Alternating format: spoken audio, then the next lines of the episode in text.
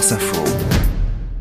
Début mai, après trois mois de thérapie ciblée, c'est le coup près. Euh, je passe le scanner et je vois les oncologues pour savoir si ces trois mois d'efforts ont porté leurs fruits et si la thérapie ciblée fonctionne ou pas.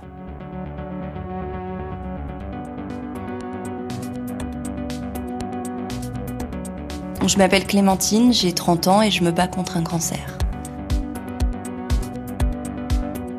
Chapitre 10 Les châteaux de sable. On commence évidemment comme toujours par parler de euh, comment je vais. Donc euh, on fait quand même le bilan qui a une, ils appellent ça une asthénie, c'est-à-dire une grande fatigue, euh, qui est très probablement liée à tout ce que j'ai vécu depuis bah, le début, quoi, depuis les douleurs, et puis la chimio, et puis l'hépatite, et puis les complications, et puis voilà, il y a eu beaucoup de choses. Et donc au bout d'un moment, l'oncologue finit par me parler des images du scanner et là, il dit un mot euh, qui est rassurant. Et là, moi, je me dis rassurant. Comme dans ma tête, c'est toujours un stress ultime, ces rendez-vous, dans ma tête, je me dis rassurant, mais ça veut dire quoi rassurant? Ça veut rien dire rassurant? Bah si, ça veut tout dire rassurant, en fait. Mais moi, j'en suis au stade où, chaque mot est, est, décortiqué et disséqué dans ma tête en me disant c'est quoi rassurant et donc elle m'explique que euh, la tumeur principale, donc celle du foie, est stable. Les métastases que j'ai dans la hanche gauche sont stables. Et celles que j'ai dans les poumons et au niveau du ganglion du foie sont en diminution. Alors ça, une diminution, c'est juste inespéré en fait. Ça fait des mois qu'on vous dit qu'au mieux on peut espérer une stabilité, et là on vous parle d'une diminution c'est enfin formidable en fait. Mais sur le coup, je, moi, je n'arrive pas à l'intégrer. Sincèrement, je, je, n'y arrive pas. Donc pour elle, le, le bilan est bon, il est rassurant.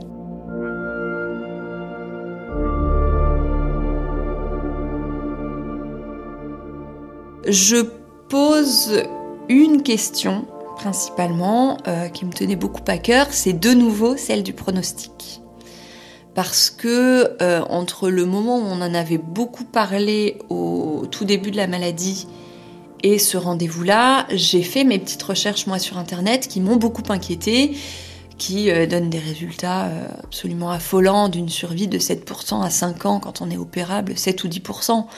Et moi je suis même pas opérable, donc c'est juste, on voit le cercueil approcher très vite.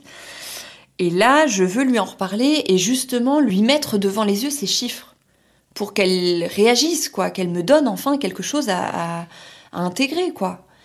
Et sa réponse, c'est qu'il n'y a pas de réponse. Euh, ce qu'elle m'explique finalement, c'est que la thérapie ciblée dont je bénéficie, euh, elle n'est vraiment utilisée que depuis deux ou trois ans. Et le trois quarts des essais cliniques, ça a un recul à cinq ans. Donc il n'y a pas de chiffres sur lesquels s'appuyer. La seule piste qu'elle peut me donner, c'est qu'il y a effectivement des patients qui font ce qu'elle appelle un plateau, c'est-à-dire qu'à partir du moment où, euh, on arrive à faire reculer la maladie avec le traitement, après ça se stabilise et ça, entre guillemets, ça ne bouge plus. Mais ce qu'elle me dit aussi, c'est qu'elle est incapable de me dire qui sont les bons des mauvais clients, qui va faire le plateau, de qui ne le fera pas. Donc ça reste un nouveau gros morceau à intégrer parce que bah, je sais pas si je serai toujours là dans 5 ans quand même. Euh, les nouvelles sont rassurantes, mais le futur reste quand même très incertain.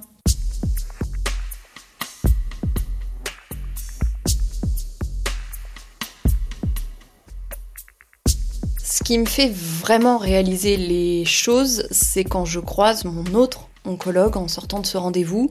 Euh, je l'albague un peu dans un couloir, je lui dis euh, Ah, monsieur, monsieur, professeur. Et je lui annonce euh, les bons résultats qu'on m'a donnés. Et c'est en voyant sa tête, sa mine réjouie, son sourire, que je me rends compte que les résultats sont vraiment, vraiment bons. Euh, parce qu'il me dit oh là là Madame Vergniaud oh qu'est-ce que je suis content pour vous euh, vraiment au début de l'année euh, quand je vous voyais dans le fond de votre lit à l'hôpital je me disais que ça allait vraiment être difficile c'est vraiment formidable. Oh là là, qu'est-ce que je suis content. Et quand je vois vraiment sa réjouissance, c'est là que je conscience des choses et je lui dis d'ailleurs, je lui dis, euh, j'ai un peu de mal à réaliser ce qui se passe et il me dit mais attendez, euh, vous vous rendez compte, ça fait un an que vous venez ici, ça fait un an qu'on ne vous annonce que des mauvaises nouvelles. Donc là, enfin, vous avez une bonne nouvelle. Évidemment, ça va vous prendre un peu de temps, c'est logique. Mais c'est une bonne nouvelle. Et il y a autre chose qui m'a un petit peu marqué ce jour-là, c'est quand je discute euh, un petit peu avec euh, ma maman après coup du rendez-vous, de ce qu'on en a pensé, de ce qu'on a ressenti, euh, et notamment du pronostic. Elle me dit cette phrase qui m'a énormément marqué, c'est je, le vois comme la mort au bout du chemin, mais qui s'est un peu éloigné quand même.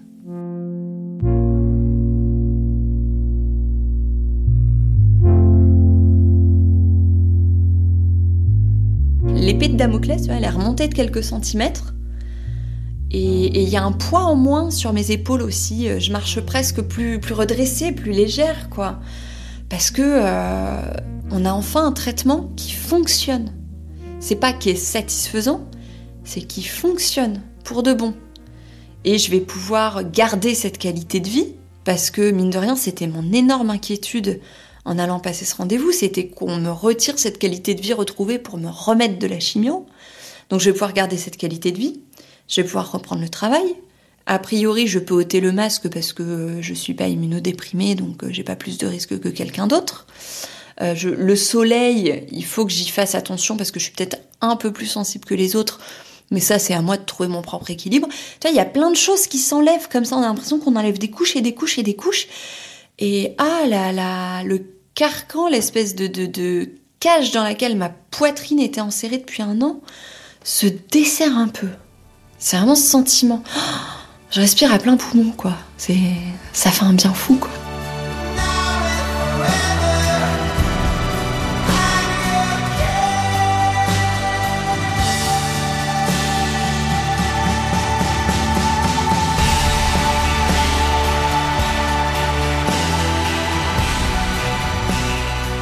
Ah, j'ai envie de retrouver l'insouciance euh, de ma trentaine.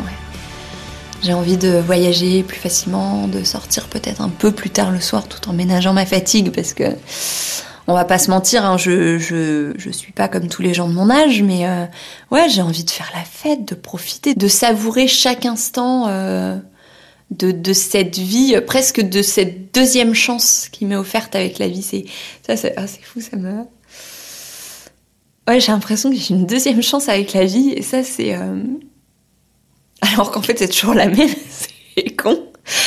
Mais j'ai vraiment l'impression que j'ai, j'ai, le droit d'avoir une deuxième chance, parce que toute cette période où j'ai été malade, j'étais incapable de faire ce que je voulais.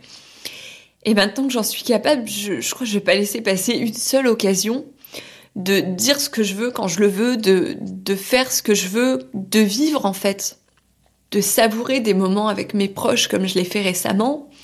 Euh, avec mes, mes deux nièces et ma sœur il n'y a pas si longtemps en bord de mer. C'était juste génial de, de faire des châteaux de sable. C'est con, hein. à 30 ans, on n'a pas forcément envie de faire des châteaux de sable, mais moi j'ai adoré faire des châteaux de sable avec elles, c'était super. J'ai envie de faire des super projets euh, pro, j'ai déjà des idées plein la tête. Oui, je veux, je veux plus laisser passer une seule seconde et surtout plus... Euh, je vais essayer de trouver le langage le plus correct pour le dire, mais ne plus m'embêter avec tous ces carcans avec lesquels je m'embêtais avant. Il y a une expression qui dit euh, l'important c'est pas le la finalité mais le chemin parcouru. Enfin, il y a un truc comme ça. Et finalement, je crois que c'est ça que ça m'aura appris. Peut-être que finalement, c'est c'est pas tellement le but parce que malheureusement dans mon cas, le but, enfin la fin, elle est elle est connue. Il n'y a pas trop de mystère là-dessus. Mais il y a tout ce qui va y mener et j'ai pas envie de gâcher ces moments qui vont y mener. Aucun d'entre eux. What a life, what a night, what a beautiful, beautiful ride.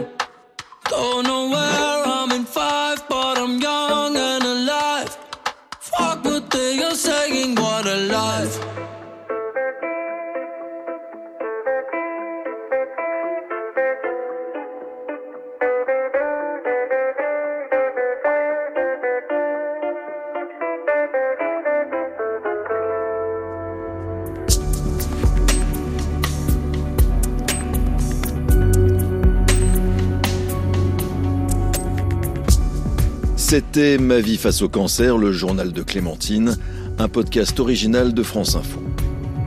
Avec Clémentine Vergniaud, réalisation et mixage Pauline Pénanec, Valentine Joubin, Shérif Bitelmadji, Frédéric Vigneault, Raphaël Rasson et Thomas Coudreuse. Création sonore, Jean-Michel Jarre, Hervé Boulet. Musique additionnelle, Rhône, French 79, NTO, M83, René Aubry, Bibi Flash, Clara Luciani, Scarlet Pleasure. Conception graphique, Stéphanie Berlu.